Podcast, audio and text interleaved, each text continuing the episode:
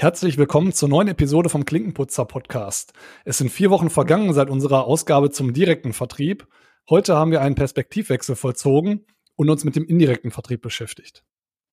Wir definieren den indirekten Vertrieb, gehen in die Rolle des Good Corp und Bad Corp und sprechen damit über die Vor- und Nachteile, gehen durch Beispiele durch und jetzt wünsche ich euch viel Spaß beim Hören. Klinkenputzer. Passionssales mit Markus Hellmann und Tim Fengler.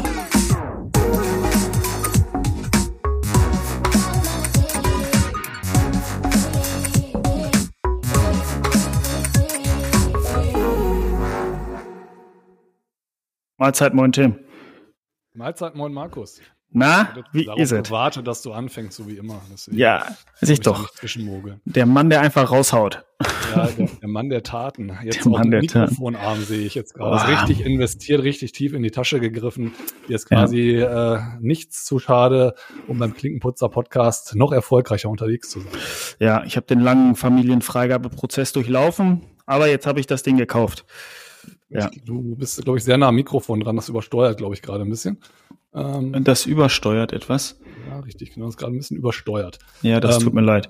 Hast du quasi bei der Obrigkeit ähm, dein, dein Invest, Antrag ähm, eingegeben, ja. ja, Ja, das ist www.investantrag-hellmann.de. Kannst du, kannst du den runterladen? Da musst du kann man auch, verschiedene. kann man auch als externer äh, Invest Ja, äh, Ja, wird aber, wird aber einfacher für extern. Für intern ist immer, muss ich mehr Phasen durchlaufen, bis der, Klar. bis der dann freigeben wird. Aber ich, ich habe es geschafft. Ne? Wichtig ist ja zu wissen, wie. Ja, Ja. Richtig, Her- herzlichen Glückwunsch dazu. Ne? Ja, seitdem äh, laufen ziemlich viele Zalando-Kartons bei uns ein. War ein Scherz. War ein Scherz. Ja, eine meine, Frau, Frau, äh, meine Frau hört den Podcast ja, auch, deswegen muss ich sagen, war ein Scherz. Wir werden quasi eine äh, Explicit-Folge rausbringen mit, mit der Ja. wichtigen, mit der Wahrheit.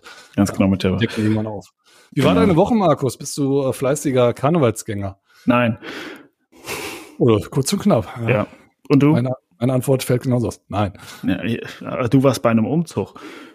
Ich ich nicht. bin nicht, ich bin nicht umgezogen. Kleiner Scherz am Rande. ja, richtig, genau, genau. Nein, äh, ich bin genauso wenig Karnevalsgänger so wie du. Und ähm, ich habe schon die ganze Woche die Pappnase drauf und dann brauche ich das nicht noch an Karneval. Ja. Habe ich ja eingangs auch schon erzählt, ich auch. Immer Ja. wenn's, wenn man nicht weiter weiß, ne? Immer wenn es Ja. lustig werden soll. Immer wenn es Genau. lustig werden will, ruft man den Vertrieb an. Genau, willkommen beim Klinkenputzer-Podcast. Ich habe doch noch was äh, Gutes mitgebracht. Den, den Einstieg der Woche habe ich mir das äh, hier genannt. Funkschiss der Woche. Klug, den Klugschiss der Woche, genau. Ich habe einen Podcast gehört. Ähm, Jetzt sag nicht wieder betreutes Fühlen. Nee, nimmt uns hier keiner ernst. von The Pioneer. Das ist so eine äh, innovative, innovative, innovativer Journalismus, nenne ich es mal. Die haben sich, also um es kurz zu erklären, die haben sich ein Boot gekauft und auf diesem Boot, das ist das Medienschiff, das fährt immer am Be Berliner ähm, Regierungsviertel rum. Ähm, und die, die machen halt Events auch auf dem Boot, aber auch der ganze Journalismus findet, findet auf diesem Boot statt. Die haben da Podcastraum und, und, und. Ähm, und der Podcast, da ging es um ähm, eingeklemmt zwischen USA und China, Europas Suche nach dem eigenen Weg. Fand ich hochinteressant.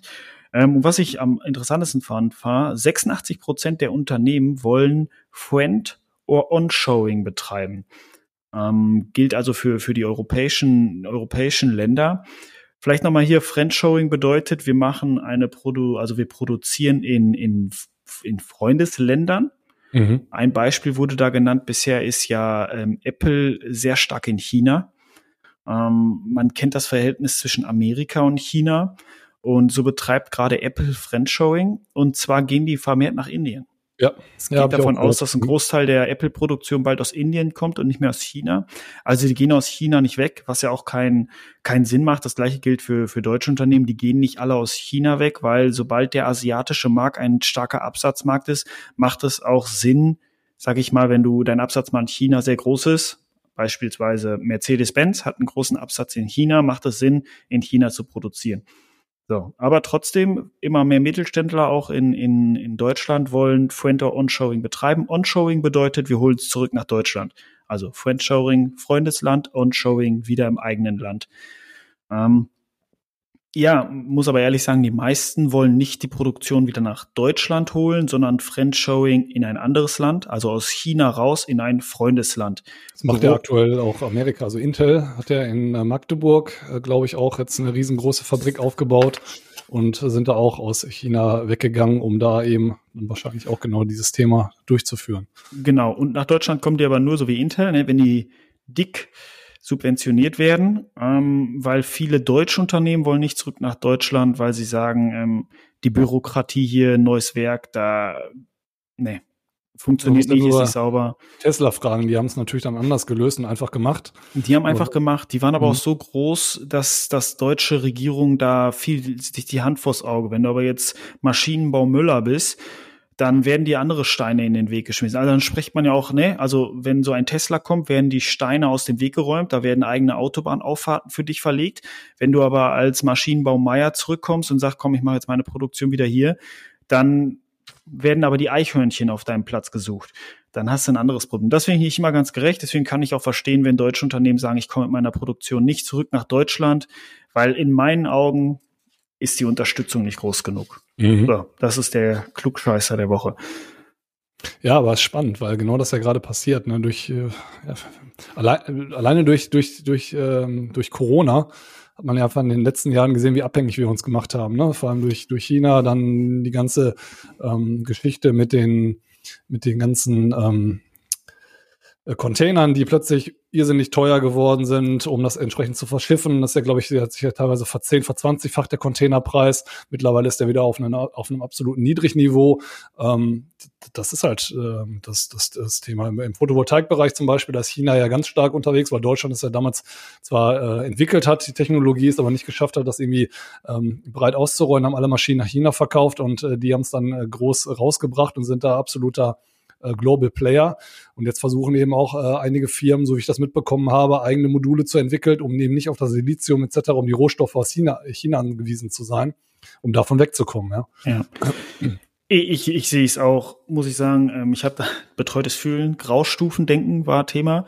Ähm, ich versuche auch immer mehr solche Themen schwarz-weiß. Also ja, ganz aus China weg. Nee, warum? China, ich finde, sich ganz von China loslösen macht, macht keinen Sinn. Also es ist nun mal, man kann diesen Markt nicht mehr ausblenden. Fertig. Da braucht man nicht. Ist auch nicht alles Mist in China. Also hin oder her. Ich, ich blende da politisch jetzt gerade auch mal aus. Natürlich ist das immer alles richtig, dass man sich immer ein Joint Venture da suchen muss. Andererseits, wenn man aus chinesischem Auge schaut, sich, sich, sag ich mal, wenn die Kompetenz nur nach China kommt, weil der Markt groß ist und weil man günstig produzieren kann, kann ich verstehen, dass sie sagen, pass auf, wenn du kommst, dann gehst du aber mit einem Unternehmen von uns zusammen, damit wir da anderes haben. Könnte Deutschland auch machen, also keiner, ne?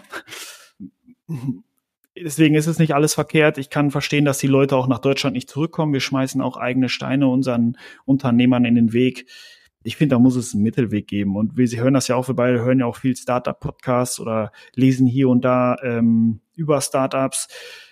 Da, da werden denen teilweise Steine in den Weg geschmissen. Da fasst man sich auch als nicht, sag ich mal, selbst als Gründer fester an den Kopf, ähm, warum man das so macht. Aber auch da arbeitet man dran. Von heute auf morgen kann man halt die Welt auch nicht neu, neu erfinden. Ne?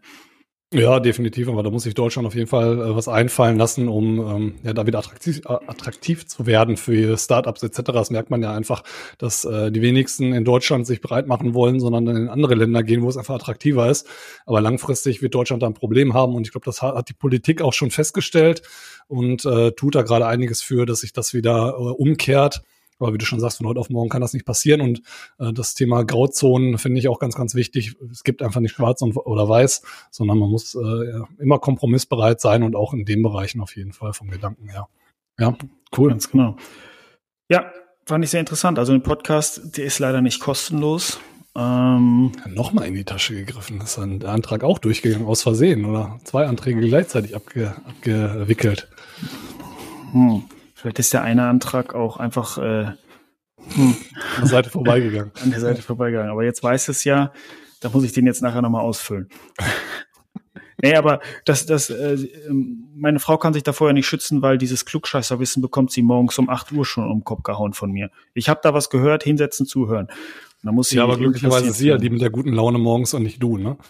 Genau. Das ist ganz gut. Also bei uns äh, geht das nämlich leider Gottes nicht einher, weil ich der mit der guten Laune bin und meine Frau nicht. Und äh, ich darf mit so klugscheißer wissen morgens um 8 Uhr nicht um die Ecke kommen. Weil dann werde ich mich äh, vor der Haustür gesteinigt. Ja. Sehr gut, als, was haben wir denn? Als Mann der schlechten Laune morgens kann das vollkommen verstehen. Ja, ich weiß, ihr habt sowieso viel zu viele Ähnlichkeiten miteinander. Das äh, beunruhigt mich, ganz klar. Ja. So, wie, wie sieht's denn äh, mit der heutigen Folge aus? Was ist denn unser heutiges Thema, Markus? Unser heutiges Thema ist indirekter Vertrieb. Ach, Ähm. indirekter Vertrieb. Hatten wir nicht schon vor zwei Folgen was zum Thema Vertriebsarten? Ja, oh ja, wir hatten den direkten Vertrieb, Tim. Oh Mann. Ah, genau. Und wir Ja, wollten cool. nicht so lange ähm, Zeit ins Land gehen lassen und dachten, bevor die Hälfte wieder vergessen ist von dem Inhalt, was wir da transportieren wollten, ähm, nehmen wir jetzt den Ball auf und kümmern uns direkt schon um die, um den anderen Bereich, um den indirekten Vertrieb. Ganz genau. Und der indirekte Vertrieb ist halt das direkte Gegenteil vom direkten Vertrieb. Wenn man beim direkten Vertrieb direkt mit dem Endkunden zu tun hat, hat man beim indirekten Vertrieb nichts mit dem Endkunden zu tun. So die Schwarz-Weiß-Denke. Dem Endkunden oder mit dem ähm, User User, genau, mit dem User Ja. des Produktes, richtig, genau, korrekt. nennt man im Vertriebssprache immer Endkunde. Ja, bei, ja. Bei euch, ja, jetzt schieß los. ja, Kritische uns- Diskussion. Ja, bei uns äh, ist aber in der internen Kommunikation eben nicht, weil ähm, der Endkunde eben hinterher der ist, der das Produkt eingebaut kriegt und wir aber an den äh, Installateur verkaufen. Also ist bei uns der Installateur der Installateur oder unser Kunde. Und der Endkunde ist dann hinterher ähm, der, der es dann hinterher eingebaut gekriegt hat. Ja, aber dann sprechen wir über dieselbe Definition. Genauso Ja. meine ich das auch. Ja, okay. Weil schlussendlich das Produkt landet dann in den meisten Fällen beim Endkunden. Beziehungsweise, Ist ja, ja. Aber dann im indirekten Vertrieb, ich stelle einen Joghurt her, verkaufe den an einen Großhändler, der verkauft den an einen Supermarkt, ist für mich als Joghurthersteller der Endkunde der Supermarkt, nee, Entschuldigung, der, der, der es ist, aber der Kunde ist für mich der Großhändler, mhm, genau. Um Ich- unseren Joghurt Ich beizubehalten. ich wollte gerade sagen, deswegen musste ich auch kurz schmunzeln. Man könnte, man könnte glauben, Ich esse gerne Joghurt. das ist ein Joghurtproblem. Habe ich. Ich kann es ich. bezeugen. Ja, Aber ich mache keinen Kakao mehr rein. Urlaub Kann nichts bezeugen. Und nicht nur du, sondern die ganze Familie. Ja, wir haben, wir haben, ja, hier sind raus, liebe Leute, wir haben ein aktives Joghurtproblem. Und äh, ja, Ja, ohne Joghurt, was soll ich machen? Morgens das äh, genau deswegen. Also wir versuchen jetzt äh, die Beispiele alle auf die Joghurtproduktion ähm, zu transferieren. ganz genau. Wir haben auch ein, also es gibt ja verschiedene Stufen dann im Vertriebskanal, wo wir dann, ich möchte das gerne immer noch mal wieder mit dem Direktvertrieb vergleichen, wo wir direkt unser Kunde ist der Endkunde ist. Ähm, haben wir haben wir hier einen mehrstufigen Vertrieb, was bedeutet Produzent, also ne, wir machen mal nochmal das Beispiel Joghurt. Wir haben den Produzent, der stellt den Joghurt her. Wir haben, wir verkaufen das an den Großhändler. Der Großhändler verkauft das an beispielsweise einen großen Supermarkt, wo dann ein Tante-Emma-Laden einkaufen geht und der Tante-Emma-Laden verkauft es in dem Dorf an den Endkunden. Das wäre dann ein eins, zwei, drei, vierstufiger Vertrieb. Ja, sehr gut. Gutes Beispiel. Genau. Also das ist dann schon sehr große, also ein anderes, so ein großer, rein realistisch ist es wahrscheinlich so, um den, das mal äh, sauberer zu machen, ist, wir haben einen Produzent, wir haben einen Großhändler, dann kommt der Supermarkt und dann ist es meistens schon weg. Ähm, das ein Tante-Emma-Laden heutzutage, würde ich sagen, kauft auch schon eher beim Großhändler ein. Ja, bei der Metro Ähm, oder so beispielsweise. Genau, aber jetzt wäre ja die Frage, gut, da, da haben wir doch schon wieder vierstufiges. Ein Joghurtproduzent verkauft, der das direkt an einen groß, also Metro. Ein Metro kauft ja nicht direkt beim Joghurthersteller ein, oder doch? Ja, doch, würde ich schon sagen. Okay. kenn zwar das Ich- ich wüsste es nicht. Von der Metro nicht, aber mich würde wundern, wenn die die großen Mengen über den Großhändler einkaufen, weil die Metro ist ja eigentlich der Großhändler. Mhm. Also die Metro ist ja kein Einzelhändler. Das äh, führt mich nämlich auch dann dazu, ähm, zu der Definition, die du jetzt gerade schon angefangen hast. Also ähm, ich habe es mir nämlich genauso auch aufge äh, aufgeschrieben, dass wir Einzelhändler, Großhändler, Vertriebspartner und Distributoren haben. Und äh, die Metro würde in dem Beispiel, glaube ich, als Großhändler fungieren und du würdest dann als Tante-Emma-Laden durch einen Gewerbeschein entsprechend direkt bei der Metro einkaufen und den Einzelhandel eigentlich überspringen. Ja. Und ich habe noch eine Stufe vergessen, dass wir können einen fünfstufigen Joghurtvertrieb aufbauen, um es jetzt mal maximal komplex für unsere Zuhörer zu machen. Der Landwirt, der die Milch an den Produzenten verkauft, an Ja, das ist dann aber nicht das fertige Produkt, ne? Also du, du gehst ja immer vom fertigen Produkt eigentlich aus. Und das fertige Produkt, ja, ist ja, weil dann könntest du ja anfangen mit jemandem, der dir, ähm, dem Landwirt die Kühe verkauft. Na gut, aber der Landwirt aus dem Produkt, vom, von der Kuh werden ja mehrere Produkte gemacht. Das gar nicht in der Lieferkette mit einzuschönen, ist dann auch nicht richtig der Joghurthersteller hat in seiner Lieferkette, wenn er gegenüber dem Großhändler aufzeigen muss, wie ist deine Lieferkette, kommt garantiert der Landwirt drin vor. Ja, ja, aber wenn wir über den eigentlichen Vertrieb sprechen, gehen wir vom, vom eigentlichen Produkt aus, was hinter beim Endkunden landet. Das eigentliche Produkt ist der Joghurt. okay, dann, und wenn wir einen Liter Milch haben? Ja, mit einem Liter Milch. Ähm, ja, das ist aber nicht mehr. Schwierig, schwierig. Okay, brauchen wir ja auch nicht. Also, ne, ihr könnt euch vorstellen, das kann ein sehr, ähm, ja, der Vertriebsweg kann dann doch sehr strukt, also sehr ähm, fragmentiert ähm, sein. Ja, danke, fragmentiert sein. Im indirekten Vertrieb. Ja, aber was, was sind denn ähm, die größten Vorteile vom indirekten Vertrieb? Gibt es überhaupt irgendwelche Vorteile? Ja, auf jeden Fall. Du hast ja einmal, wir haben ja gerade das schöne Beispiel genannt, den Großflächenvertrieb. Ne? Also für, du bekommst dein Produkt kommt direkt eine breite Range. Also du, du hast direkt, wenn du deinen Joghurt an einen Großhändler verkaufst, hast du direkt viele Einzelhändler, die dann nachher bei dir, also der Supermarkt kauft beim Großhändler ein. Du hast einfach eine große Streumöglichkeit. Mhm. Und das ist natürlich dadurch, dass du dein Vertriebsnetzwerk ja sozusagen auf, auf Großhändler, also nur auf die, auf ein, zwei Großhändler vielleicht ähm, spezialisiert hast, hast du eine Entlastung in deinem eigenen Vertriebsnetz als Hersteller ne, wir haben es jetzt beim Joghurt gesagt, würdest du alle Supermärkte selber anfahren müssen. So ein Vertriebsnetz kannst du dir als, als Joghurthersteller vielleicht gar nicht aufbauen. Und so kannst du, und wir haben auch mal eingangs die Startups, das also, ich glaube, das haben wir in der direkten Folge, also beim direkten Vertrieb schon erwähnt, mhm, genau. als Startup zum Beispiel, wenn du jetzt ähm, dein, dein Produkt launchen willst, macht es natürlich Sinn, das großflächig auf den Markt zu bringen, wenn es ein entsprechendes Produkt ist. Und dann macht es halt Sinn, es über einen Großhändler zu machen. Ne, wir ja, haben über die Höhle der Löwen damals gesprochen. Ähm, da weiß man auch schon immer, bei wem das Produkt, die Dienstleistung landen wird. Je nachdem möchte der in den Direktvertrieb, Online-Vertrieb oder ähm, indirekter Vertrieb, dann weiß man immer schon, wo es hingeht. Ja, doch, und meistens äh, gewinnt Ralf Dümmel.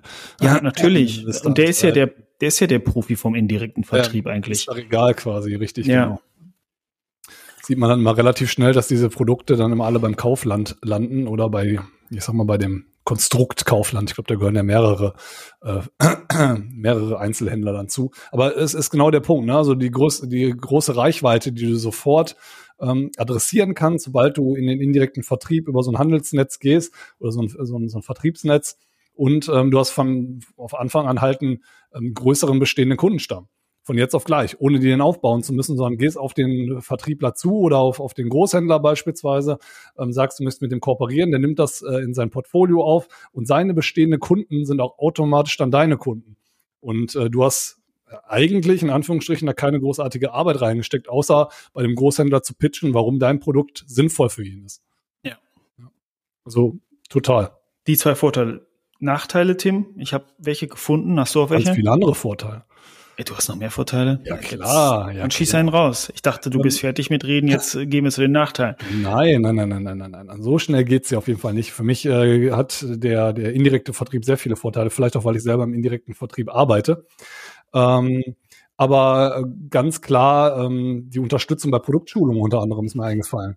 Ja, also die Vertriebspartner können auch sowas wie Schulungen mit übernehmen und äh, die Produkt ähm, Vorteile dem Kunden schmackhaft machen. Das macht ja nicht dann hinterher der Hersteller, sondern in der Regel vielleicht zusammen. Der Hersteller unterstützt da vielleicht, aber der der, ähm, der Großhändler möchte ja beispielsweise an die Einzelhändler verkaufen, also beispielsweise, wenn wir wieder die Joghurt-Assoziation aufmachen, ähm, geht der Großhändler an einen Rewe-Markt beispielsweise und möchte dort das Produkt platzieren. Dann wird er aber die ganzen Produktvorteile dort auflisten oder dort durch den Hersteller vielleicht unterstützt werden. Aber er macht dann hinterher das Marketing auch draußen unter anderem. Er unterstützt dabei. Das habe ich bei mir als großen Nachteil stehen. Nicht? Ja, also der, der Nachteil an der Stelle ist, der, der Großhändler macht das ja nicht aus Nächstenliebe. Das heißt, der will da, der hat entweder eine gute Marge selbst am Produkt. Das heißt, wenn er eine gute Marge hat, hat der Hersteller Margeneinbußen. Ähm, und dein Produkt, mein Joghurt, den wir an den Großhändler verkaufen, der hat ja diverse Konkurrenzprodukte.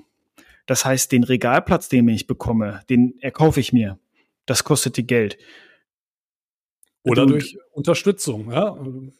Oder durch Unterstützung. Das heißt aber als Nachteil ganz klar, der, der Großhändler wird auf dich zukommen und sagen, so, Tim, das ist jetzt hier der sechste Joghurt, den ich im Vertriebssortiment habe.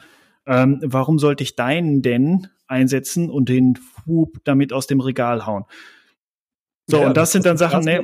Ja klar, aber du, wenn du platziert bist, ja, wenn du einmal drin bist, dann hast du ja deine Produktvorteile platziert und dann, ja, dann, dann, dann bist du bei denen mit, mit gelistet und dann ist es deren Aufgabe, deine, deinen Joghurt entsprechend beim Einzelhändler zum Beispiel zu vertreiben und dann macht der halt in der Fläche deinen Vertrieb mit, logischerweise. Ja. Aber klar, du musst natürlich einmalig richtig investieren, ähm, sicherlich auch marketingmäßig und auch äh, schulungsmäßig, einmal beim, beim Partner direkt der macht es dann aber vereinzelt für alle anderen, wo du dann nicht jedes Mal wieder die Energie investieren musst und überall hinfahren musst und, und dann unterstützen musst. Also richtig. Ich, ich Funktioniert glaube, aber beide Perspektiven sehen.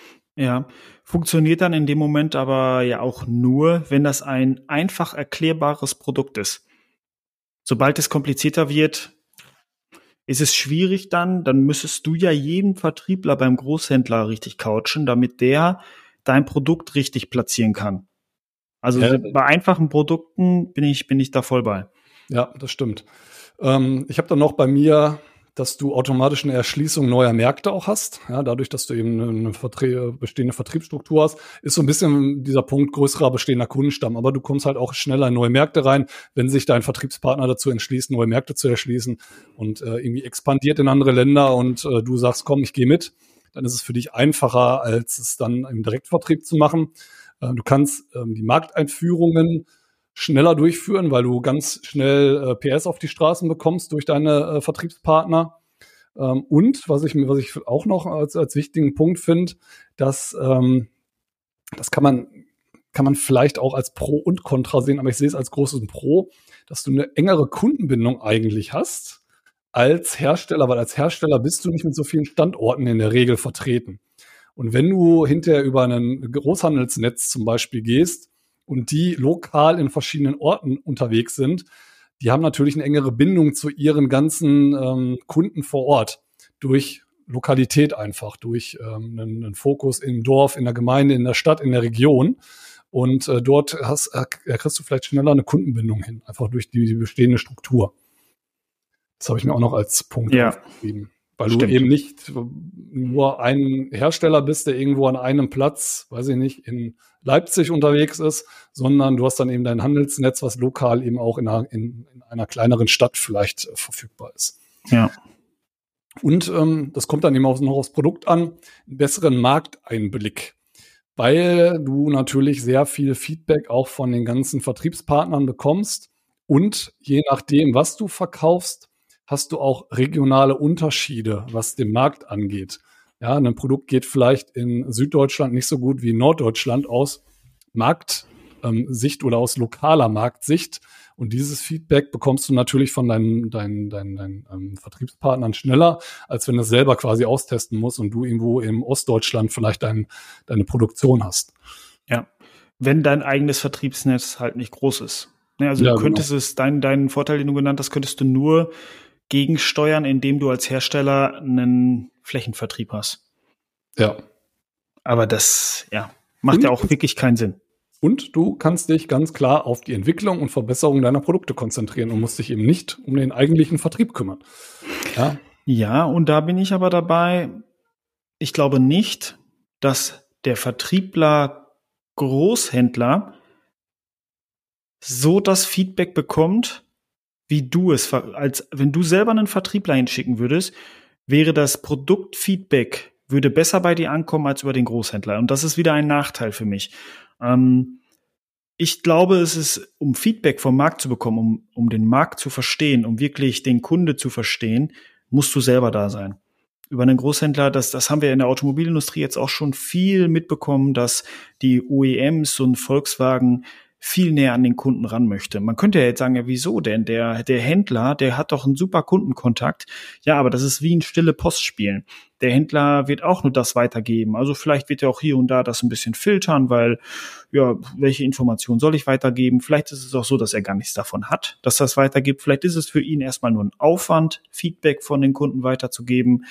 Ähm, ja, aber deswegen Das ist ja dann quasi dein Punkt äh, Feedback als negatives Beispiel. Aber dass du dich trotzdem auf die Entwicklung und die Verbesserung deines Produktes kümmerst, weil du das für dich erstmal ähm, aus deinem Fokus raus hast, dem Vertrieb selber, äh, wie das dann hinterher, was Feedback angeht, etc. ist, ist die eine Sache. Aber andererseits hast du da quasi deinen kompletten Vertrieb geschiftet und hast, kannst dich trotzdem auf die Entwicklung und die Verbesserung deines Produktes konzentrieren. Das, das ja. Ist, ja ein, ist ja ein eigenes Argument. wenn du jetzt sagst, das wäre ein eigener Nachteil, ähm, ich kriege nicht so ähm, ich kriege vielleicht ein viel zu gefilterteres Feedback von meinen Vertriebspartnern, als wenn ich selber mit dem Kunden kommuniziere. Das wäre ja dann ein Nachteil. Und vielleicht da jetzt auch einzusteigen, ähm, weil ich mir ehrlich gesagt gar nicht so viele Nachteile äh, rausgesucht habe, ähm, dann, dann steigt da gerne mal mit ein. Also ich, ich persönlich würde das als eigenen Nachteilspunkt rausarbeiten, um zu sagen, ich krieg leider nur gefiltertes Feedback vom Markt. Ich würde das ähm, sagen, das, was du gerade gesagt hast, noch mit, ähm, ich kann mein Produkt, ich kann mich auf die Produktverbesserung, auf die Optimierung fokussieren, sehe ich differenziert als Vorteil, weil ähm, ich weiß doch gar nicht, ob meine Sache nachher besser. Also wie willst du das austesten? Ich mache jetzt mein Produkt besser. Wenn du äh, einen Großhändler erst davon überzeugen soll, ich, ich kann mir gar nicht, also du musst ja schon einen richtig guten Kontakt zum Großhändler haben, damit er deine Produktverbesserung mitnimmt und dann bei dem Endkunden vorstellt. Das heißt, er müsste ja Proben von dir immer im Kofferraum haben. Ähm, wenn du jetzt mhm. aber als, als Direktvertriebler eine Verbesserung mitbringst, fährst zum nächsten Kunden und sagst am Ende vom Termin, fällt mir gerade ein, ich hab, wir haben noch eine Produktverbesserung, lass ich die mal hier, probier mal aus, ich rufe dich nächste Woche an, wie war das? Oder können wir das direkt mal ausprobieren? Das ist ein ganz anderes Herzblut. Also du kriegst einen Großhändlervertriebler niemals dazu, deine Verbesserung, du müsstest ihm die Verbesserung auch noch erklären und sagen, warum. Nee, kommt wieder auf die Komplexität des Produktes an.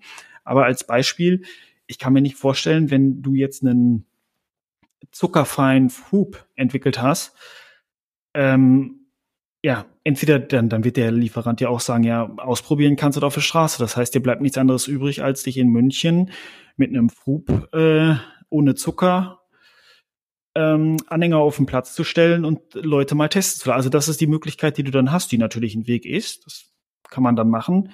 Nur ich glaube nicht, dass du dann über den indirekten Vertriebskanal deine Verbesserungen gut platziert bekommst. Es sei denn, die werden vom Kunden angenommen. Also das, was du sagst, so dieses Feedback oder das zerschmilzt, dann verschmilzt ja schon wieder die Punkte Feedback und Produktverbesserung für mich. Das ja, kann man nicht, also es ja schwierig zu betrachten. Grundsätzlich würde ich generell halt sagen, dass, dass der direkte Vertrieb, ähm, was sowas angeht, natürlich immer einen riesen Vorteil hat. Je näher du dran bist als Hersteller ähm, am Endkunden oder am Konsumenten direkt, ähm, desto, äh, desto mehr Vorteile hast du. Also das, glaube ich, können wir gar nicht wegdiskutieren. Und das spielt immer wieder, glaube ich, in einz jeden einzelnen Punkt mit rein. Wenn du dein Vertriebsnetz nicht unter Kontrolle hast, was dann auch das Feedback etc. angeht, ne? Feedback geben, ähm, etc., dann, dann wirst du immer ein Problem im indirekten Vertrieb haben. Aber die Grundvoraussetzung ist halt immer, dass du das unter Kontrolle hast. Wenn du es unter Kontrolle hast, ja, und die Leute mit deinen Probepackungen in der Gegend rumfahren und das dem Kunden präsentieren, das Feedback aufnehmen und transportieren, wo du natürlich immer in die Gefahr läufst, dass du es eben gefiltert bekommst, ganz klar, und auch nicht schnell genug. Da bin ich komplett bei. Aber das ist halt, ich glaube, so die, die, die Überkategorie über den, über den indirekten Vertrieb, dass du da einen Nachteil hast, dass du nicht nah genug am Konsumenten dran bist. Ja, du hast es aber nicht unter Kontrolle in meinen Augen.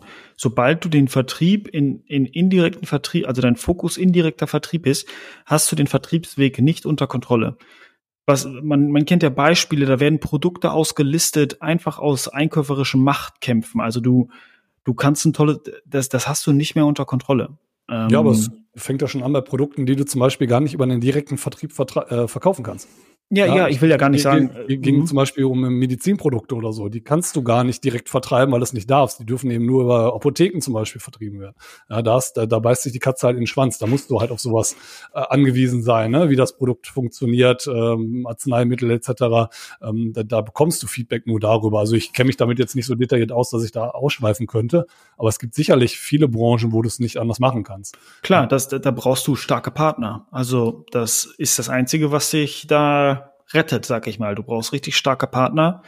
Ähm, natürlich muss dein Produkt auch so genial sein, dass es denen Umsatz bringt, sodass es denen auch wehtun würde, würden die dich nicht mehr pushen. Ähm, das sieht man ja auch bei, bei ähm, wenn man mal im Aldi Kaufland oder so einkaufen geht, da sieht man schon, wer wo vom Partner ist. Da siehst du ja schon, in welcher Reihe dein Produkt steht. ähm, wie viel Marge da vielleicht auch fällt, wie viel Marge da bleibt. Deswegen, wenn du da ein starker Partner bist, glaube ich, hast du auch gute Möglichkeiten. Das sollte natürlich immer unser, unser Anspruch sein als Unternehmen, dass du ein starkes Produkt hast, dass du ein starkes Auftreten hast und dass du dann auch eine starke Partnerschaft hast, eine faire Partnerschaft und dann, dann stimme ich dir zu, dann werden die Nachteile immer kleiner, je besser du in dem Moment bist.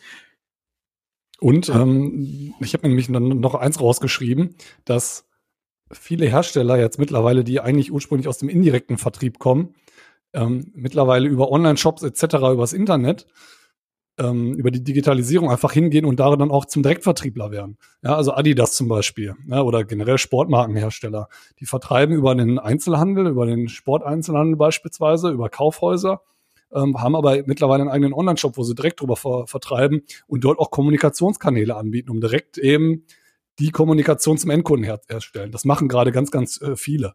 Ja, oder Coca-Cola beispielsweise. Ja, vertreiben eigentlich nur über den Einzelhandel, haben aber trotzdem Webseiten etc., Tasting-Erfahrungen, äh, die sie dann mit Kunden teilen, Social Media. Es gibt da ganz, ganz viele Kanäle, die für diese Unternehmen total wichtig sind, um eben genau dieses Feedback zu sammeln ähm, um genau das, was du jetzt gerade gesagt hast, näher beim Konsumenten zu sein. Und da wird einfach die Digitalisierung mega wichtig, soziale Medien, Kommunikationskanäle, ähm, genau. Ja, du stellst damit ja auch dem indirekten Vertrieb ein Machtverhältnis gegenüber. Ne? Also wenn du jetzt zum Beispiel, ich habe das, ich habe das Beispiel von äh, Trigema im Kopf. Ähm, ich versuche mal gerade das noch wieder einigermaßen auf die Reihe zu bekommen. Der Trigema war bei Galeria Kaufhof gelistet. Die sind dann ähm, auf den Grupp zugekommen und haben gesagt, ähm, ja, wir müssen jetzt die und die Preise realisieren. Haben die natürlich massiv unter Druck gesetzt. Der Trigema ist ja halt, und damit wirbt er halt auch ein deutscher Produzent. Also er produziert seine Waren komplett in Deutschland in einer Fabrik ähm, und wurde dann preismäßig mit, mit einer Konkurrenz von außerhalb Deutschlands gegenübergestellt. Und was hat er gemacht? Er hat Galeria Kaufhof verlassen und hat eigene Stores aufgemacht. Erstens, ne, du bist dem Preis nicht gefolgt. Und in dem Moment, wo das auch noch fruchtet, hast du ein ganz anderes Machtverhältnis aufgestellt. Das macht der Nike ja auch. Wenn der Galeria Kaufhof um die Ecke kommen würde oder irgendwer anders und sagt, hier, den und den Preis, dann sagt er, verkaufe ich meinen eigenen Stores nicht. Stell dir mal lieber die Frage, wenn du keinen Nike mehr in deinem Laden hast, ob überhaupt noch jemand kommt. So, und wenn du dieses Machtverhältnis, und das schaffst du nur über den direkten Vertrieb, dieses, oder du hast einen anderen Großhändler an der Seite. Aber auch da, du kannst, hast auch selber so das Preisgefüge mit ein bisschen mehr in der Hand. Du merkst, ich bin so ein direkter Vertrieb. Ähm, ja, wir spielen ja jetzt gerade, äh, einer ist direkter Vertrieb, einer indirekter Vertrieb. Ähm, ich, ich glaube, dass du dadurch ein Machtverhältnis aufstellst. Das ist ja eigentlich ganz witzig. Ähm, also von meiner ursprünglichen Funktion machen wir quasi beides. Und äh, ich, ich sehe bei beidem Vorteile und aber auch Nachteile.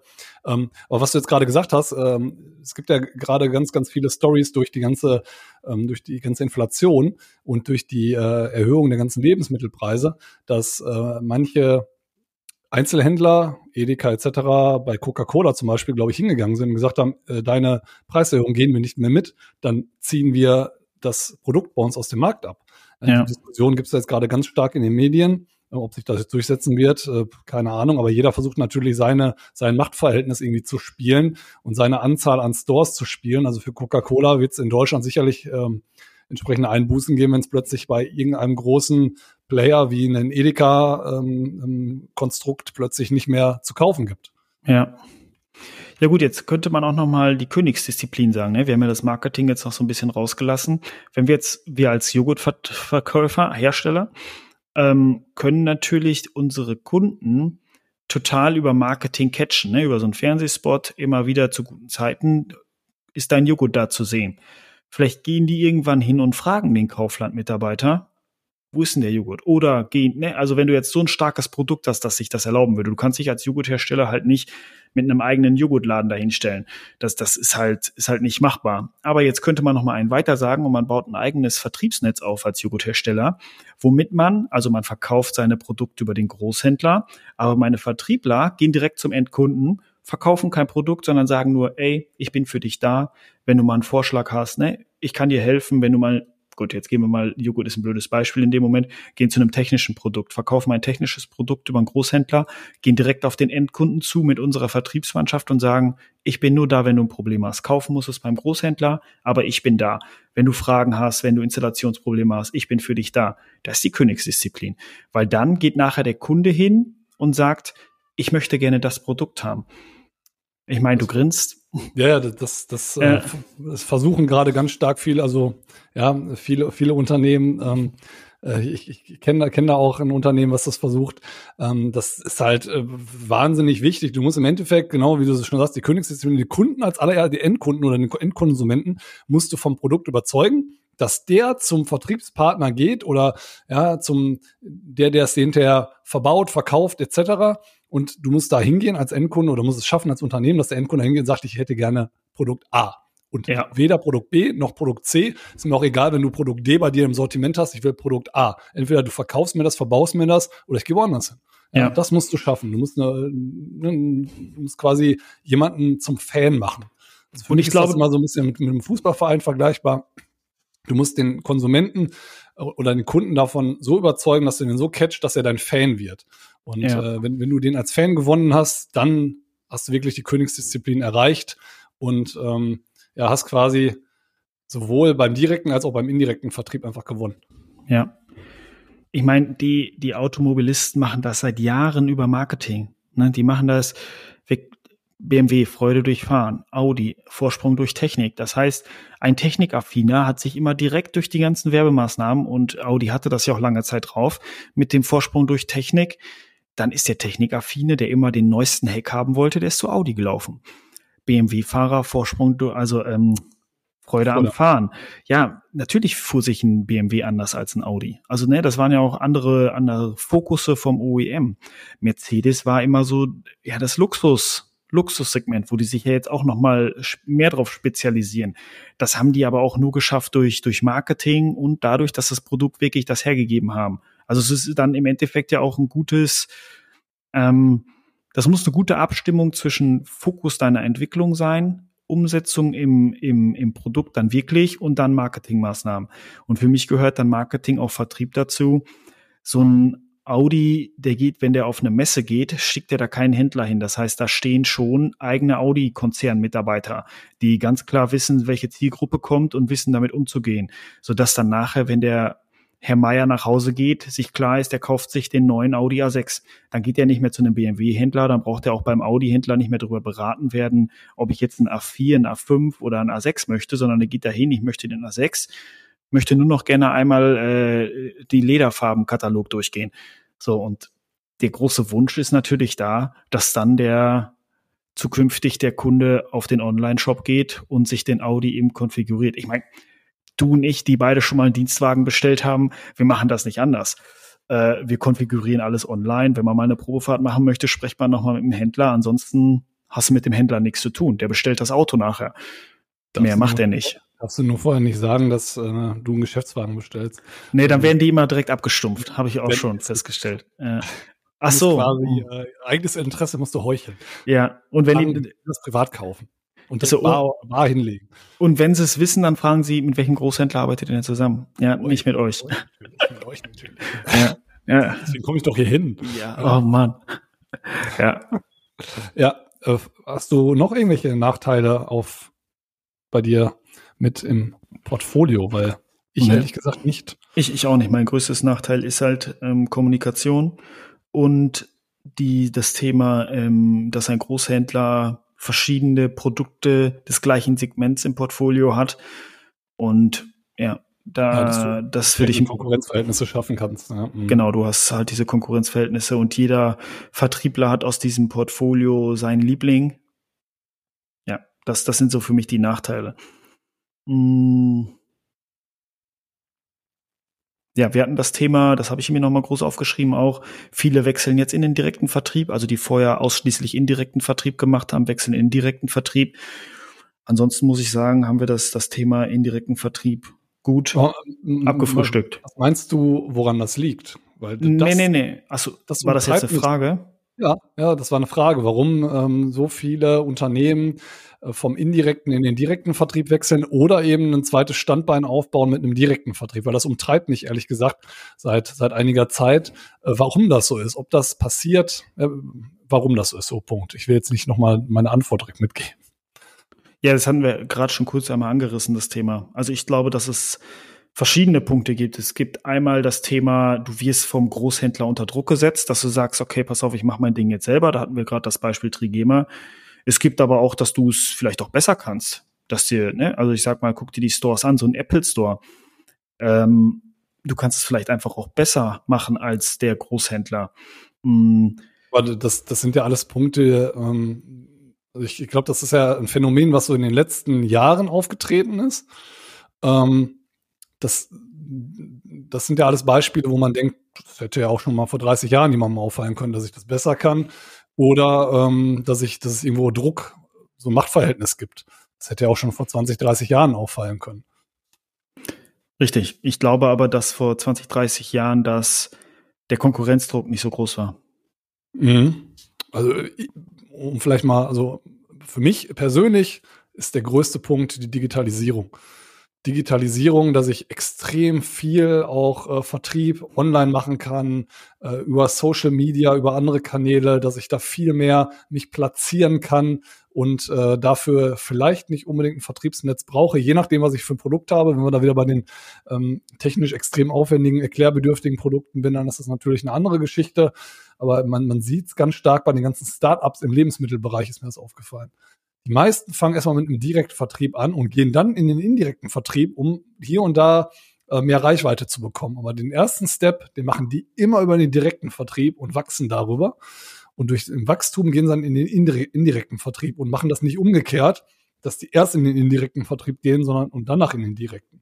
Ähm, ja, da ist das ganz stark aufgefallen. Muss man bei dem Startup aber auch dazu sagen, ähm, wie findet so eine typische Produktentwicklung statt? Du hast ja nicht immer direkt ein Produkt, das 1A ist, sondern du bringst halt auch mal 80-20-Regeln, 80-prozentiges Produkt auf den Markt, lässt deine Early Adapter da ähm, mit ausprobieren, die Innovation lieben. So, der Tim, Tim ist zum Beispiel so einer, der sich solche Dinger dann kauft, auch fleißig Feedback gibt.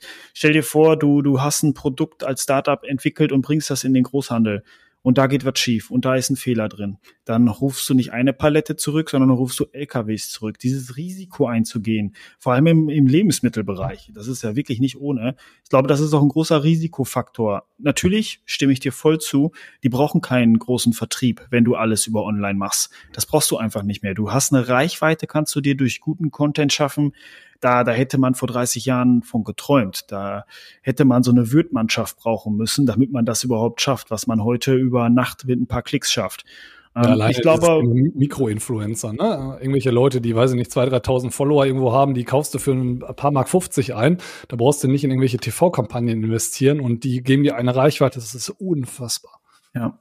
Ja, ich meine, ich, man merkt, ich komme ja aus der Automobilindustrie, aber für mich ist das Beispiel par excellence für Neuprodukte immer die Oberklasse-Modelle von unseren drei großen aus, also drei Luxusmarken aus, aus Deutschland, BMW, Audi, Mercedes. Die neuesten Produkte, die neuesten Hacks kommen immer in den Siebener, in die S-Klasse, in den A8. Das machen die natürlich, weil derjenige, der sich so ein Auto kaufen kann, ist bereit, dieses Geld dafür auszugeben. Die machen es aber auch, weil die diese Kundschaft davon überzeugt ist. Das heißt, wenn da mal ein Fehler ist, ist man weiß, dass in der S-Klasse da der neueste Hack drin ist. Alles Neue kommt in die S-Klasse rein, alles Neue kommt in eine 8 rein.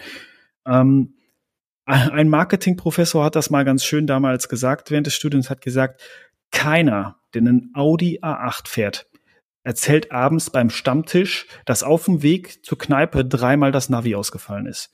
Die Karre hat 180.000 Euro gekostet. Der wird garantiert nicht erzählen, dass die Karre nicht funktioniert. Ne? Also der wird einen Teufel tun. Das wird keiner von uns tun. Und man hat da seine treuen, treuen Käufer, die kaufen sich alle drei Jahre die neue S-Klasse, sind bereit, diese Technik auszuprobieren. Und sobald die Technik mit Nuancen feiner gemacht wurde und die Technik ich spreche mal großserienreif ist, rutscht es runter in die E-Klasse. Sobald es in der E-Klasse funktioniert, rutscht es runter in die C-Klasse, A-Klasse, B-Klasse. Dann wird es großflächig, dann geht es in die Brot- und Butterautos rein, womit die Firma dann, sage ich mal, das skalieren kann. Und das ist für mich ja, man hört es immer und liest es immer bei den Startups, aber die Startups erfinden da die Produktentwicklung nicht neu, sondern ja, das hat man immer schon so gemacht. Also die Großen haben es gemacht. Manchmal vergisst man halt so ein bisschen, dass ja, es gibt ja auch ein schönes neues Buch dazu, die, die äh, alten weißen Männer. Es war nicht immer alles doof, was die gemacht haben. Ne? Ja, ähm, da kann man hier und da auch nochmal sich als Startup was abschauen und das nicht immer, ja. Ich habe hier halt gerade ein Buch gelesen über Startups, wo genau das drinsteht, wo ich mir denke, okay, das ist jetzt kein neuer Startup-Hack, sondern das machen andere schon seit Jahren erfolgreich. Und ähm, ja, so kann man es, ja, finde ich, runterbrechen. Ich glaube, ähm, es ist schön, dass es dann ähm, Evolutionen von diesen Hacks eben gibt. Und diese Evolutionen, die treiben gerade Startups oder Neugründer, ähm, die treiben diese Hacks, die vielleicht auch bestehende Unternehmen auch aus der Automobilbranche, die drei großen aus Süddeutschland, die du genannt hast, ähm, die die schon seit Jahrzehnten treiben, aber durch Evolution, durch Generation ähm, wird das entsprechend immer weiterentwickelt und weiter vorangetrieben und mit Nuancen verbessert. Und ich glaube, das ist genau das, was gerade passiert. Ja. Und das ist ja auch gut. Also das ist ja genau richtig, wie die Startups das machen, wie die, wie die großen drei das machen. Ich meine, das machen nicht nur die, das machen alle, nur die sind uns halt als, als Deutsche so bekannt, ne? Ja, total. Und wir beide als Autoaffine dann, dann sowieso an der Stelle noch, ne? Muss man ja sagen. Das stimmt, ja, genau, genau. Sehr gut. Dann sind wir durch. Haben wir, ich würde auch sagen, Tim, wir haben es. Dreiviertel Stunde. Sehr gut. Die Quote für uns. Finde ich auch. Und ähm, würde dann einfach sagen, dann machen wir den Kasten zu und ähm, sehen uns oder hören uns in spätestens zwei Wochen wieder. Machen wir so, Tim. Danke fürs Gespräch. Danke, Markus. See, see you soon. Bis dann. Ciao.